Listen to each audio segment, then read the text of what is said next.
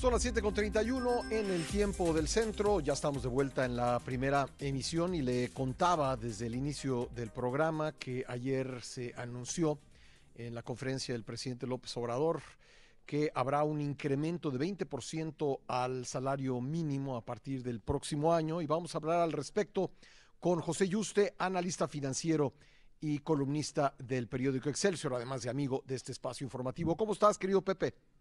Hola, querido Pascal. Muy buen día, ¿cómo estás? Con gusto de saludarte. Bueno, ¿cómo ves eh, este aumento? Eh, el sector empresarial, el sector patronal, eh, dijo que esto se daba por un asunto de justicia. los trabajadores organizados también están de acuerdo con este aumento. Me imagino que pues esto puede contribuir a disminuir exigencias eh, de incrementos salariales el próximo año.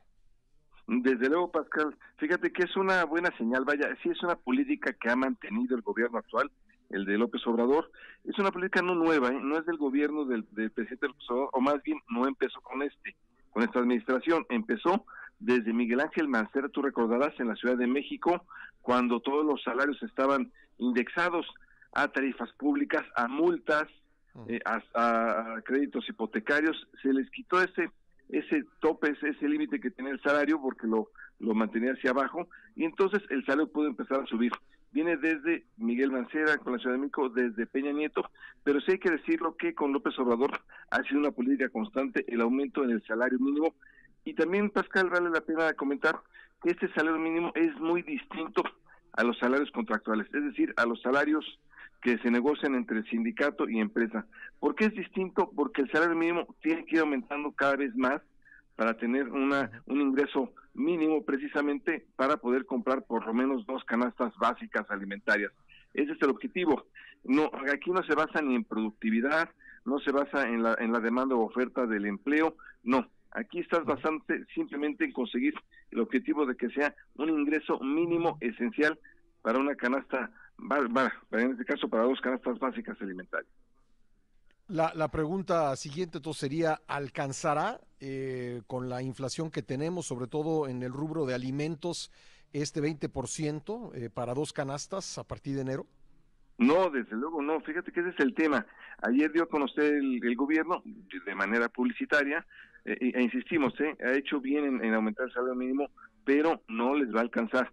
Solo que el gobierno, de manera sí publicitaria, lo ha hecho diciendo que se va a recobrar, ya se recuperó el 90% del poder adquisitivo.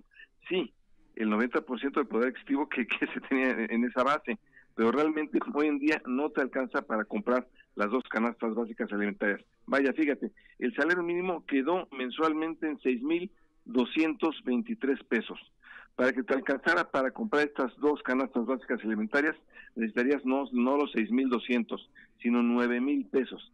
Así que sí, todavía está muy lejos el salario mínimo de alcanzar ese objetivo. Sin embargo, lo que sí te va a poder decir la actual administración del presidente del observador es que a finales de este año habrán recuperado al 100% un poder adquisitivo, pero es que le han, le han aumentado 100%. Nunca fue el objetivo el porcentaje, el objetivo es alcanzar canastas básicas alimentarias. Ahora, tú me dices, eh, esto no tiene nada que ver eh, con los eh, salarios contractuales, los que, por ejemplo, negocian los sindicatos. ¿Este aumento qué hará en términos de las negociaciones que vienen? Incluso fíjate que se presentó de manera riesgosa, Pascal, porque en efecto lo tuviste que haber presentado, como lo hizo la CONASAMI, la Comisión Nacional de Salarios Mínimos, con un aumento del 10% por inflación, ¿no? pensando que la inflación cierre en 8.5, le aumentaron 10% de inflación, más un monto independiente de recuperación en pesos y centavos, que fue de 15 pesos. De esta manera, pero ya lo juntabas ese 10% más los 15 pesos, te daba 20%.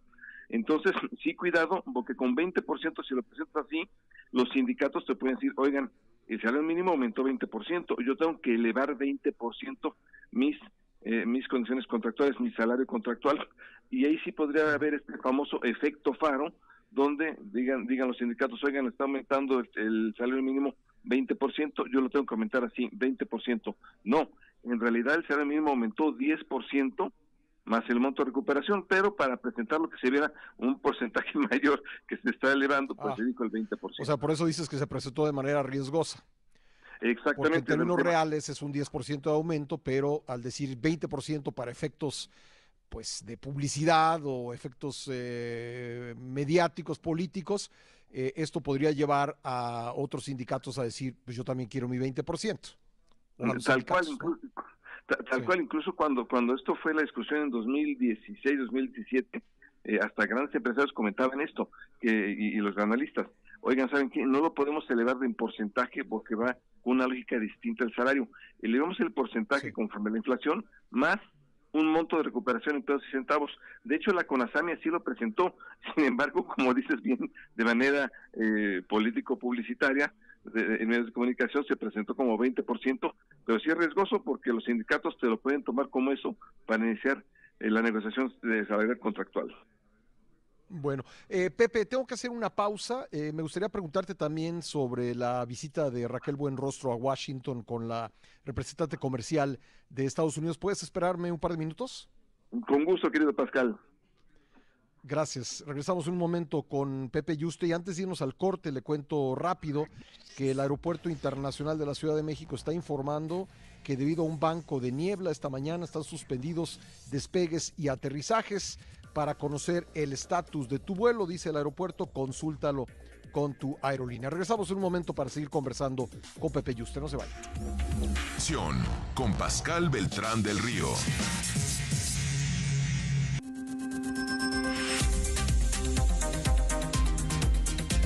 Estamos conversando con José Yuste, analista financiero y columnista del periódico Excelsior. Eh, Pepe, una pregunta final para el tema de los salarios mínimos. Ayer decía el presidente que esto no va a provocar eh, inflación. ¿Cuál ha sido hasta ahora la experiencia del aumento en los mínimos en, en, eh, en función de la inflación? Fíjate, Pascal, que ahí sí tiene razón López Obrador. No han sido inflacionarios. La inflación se ha dado por otras eh, causales. Siempre, incluso en esta ocasión, lo hemos tenido importada primero por la pandemia, la inflación, después por la guerra de, o la invasión de Rusia y Ucrania, pero los salarios mínimos no han sido inflacionarios. Sin embargo, en un contexto como el actual, sí, de elevada inflación, de más de 8%, sí se antojaría que para evitar que realmente los empresarios no tuvieran la tentación de elevar precios, se les apoyara por lo menos en algo, porque a los pequeños empresarios, estamos hablando de las pymes, imagínate cómo ahora sí que se les viene la noche el próximo año en, en cuanto a costos laborales y les va a aumentar el próximo año el salario mínimo, que insisto, insistimos, es una buena política, pero obviamente les va a pesar más en costos.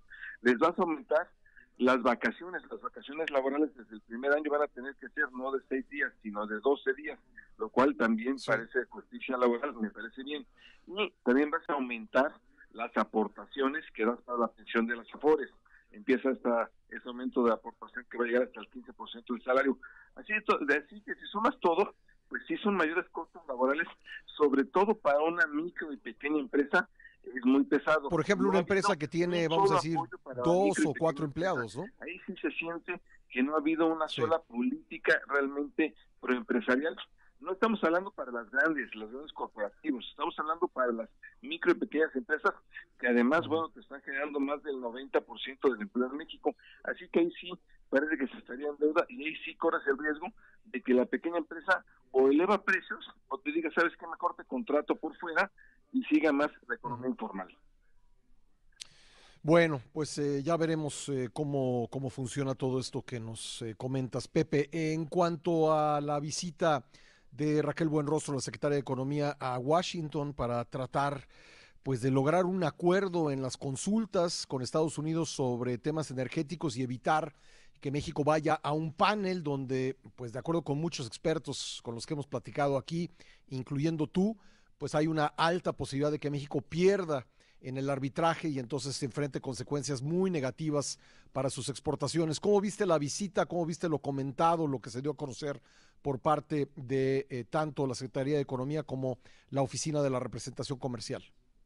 Eh, sí, Pascal, oye, se puede entender que haya dos visiones de una misma visita pero no tan diametralmente distintas. Lo que vimos ayer es que Raquel Buenrostro entró a una reunión y Catherine Tai, la representante comercial de Estados Unidos, entró a esta reunión, porque además lo curioso es que da a conocer aquí la Secretaría de Economía el comunicado, cuando sabemos que lo va a dar a conocer también la representación comercial de Estados Unidos. Y en el comunicado de México decía, empezar, empezar así, tal cual, con esta, con esta frase, fue una reunión fructífera, Y comentaba los temas que se tocó. En cambio, Estados Unidos comentó, fue una relación, una reunión respetuosa, pero estamos muy preocupados por el tema de energía, especialmente por el tema de que han desplazado a, las empresas de energía renovable y estamos muy preocupados por un segundo tema, el tema de que nos eh, impidan, de que nos prohíban, pusieron la palabra prohibir, que nos prohíban exportar maíz eh, amarillo y desde luego con el problema de que no está sustentando el gobierno mexicano pues, esta nueva ley agropecuaria que sabemos que es un decreto a través de medidas eh, científicas. Así que bueno, dos preocupaciones muy fuertes de Estados Unidos, la exportación de maíz amarillo, con ese tema de que no se va a poder, eh, México no importaría maíz transgénico, y le dice a Estados Unidos, que le han dicho los empresarios, no hay una validez científica para esto. Y el otro tema, Pascal, que yo creo que en cualquier momento ya te puede venir un panel arbitral, es el de energía, no se resuelve energía, les han dado una, dos, tres, cuatro, cinco, seis, siete avisos por parte de Estados Unidos y Canadá y el gobierno mexicano no está respondiendo. Así que yo creo que esto ya parece inminente para un panel arbitral, el cual sabemos vamos a perder. Oye, eh, Pepe, em, eh, justamente para tocar ese, ese punto, eh, ya hace rato, a principios de octubre, es decir, ya hace dos meses se venció el plazo de las consultas. En, eso quiere decir que pues pueden continuar si las dos partes están de acuerdo, pero también en cualquier momento la, la, parte, digamos, que pidió las consultas, es decir, Estados Unidos podría llamar a un panel y las posibilidades de perder en un panel son altas. ¿Qué es lo que podría pasarle a México a sus exportaciones si se llegara a esa instancia? Que te pongan aranceles a las exportaciones mexicanas y entonces ahí sí tenemos problemas porque la, demanda, eh, si, no mal recuerdo, eh, ahora lo checamos, pero era como de 15 mil millones de dólares, la demanda de energía entre Estados Unidos y Canadá, y por ese monto de, daño que te están solicitando, ese mismo monto de daño te lo pueden imponer a las exportaciones mexicanas. ¿A cuáles quieres, Pascal? A las exitosas automotrices que hoy en día son el principal motor manufacturero de México. ¿A cuál al aguacate. Al aguacate, que vaya, siempre todos los inicios de año hablamos mucho de la exportación del aguacate para el Super Bowl. A las berries, a las que quieras exportaciones mexicanas exitosas, a poner aranceles y cuidado, porque han sido las exportaciones nuestro principal motor de crecimiento en estos años. Bueno, eh, a, partir de lo que leíste en, los mensajes, me queda un minutito, pero quiero preguntarte esto, eh, de los diferentes comunicados, eh, ¿hay forma de intuir si, estamos cerca de, de, que Estados Unidos llame a un panel? Sí, mucha, Pascal. La verdad es que lo de ayer sí es preocupante porque acaba de ser algo similar con Canadá. Los dos ya te han referido en varias ocasiones y como que se empieza a acabar la paciencia y le dicen al gobierno mexicano en, en todos los comunicados, no te estás moviendo, no estamos viendo ninguna solución en el tema de energía. El tema de energía, lo sabemos, es la política nacionalista del presidente López Obrador, es racional a favor de Pemex, de los monopolios, de regresar al monopolio de Pemex y CFE, y sabemos que va en contra de las empresas privadas, en particular en este caso de Estados Unidos y Canadá. No se ha movido nada, yo creo que sí estamos muy cerca de un panel. Se habían esperado porque iba a ser la reunión trilateral entre los presidentes en diciembre, pero como la pasaron a enero, yo me temo, Pascal, que sí en cualquier momento puede iniciar este panel arbitral. Eh, lo más, si, si empieza, yo creo que sí podría iniciarlo en diciembre. Bueno, Pepe, te agradezco mucho. Al contrario, Pascal, un fuerte abrazo, muy buen día, gracias. Gracias, vamos a una pausa, regresamos.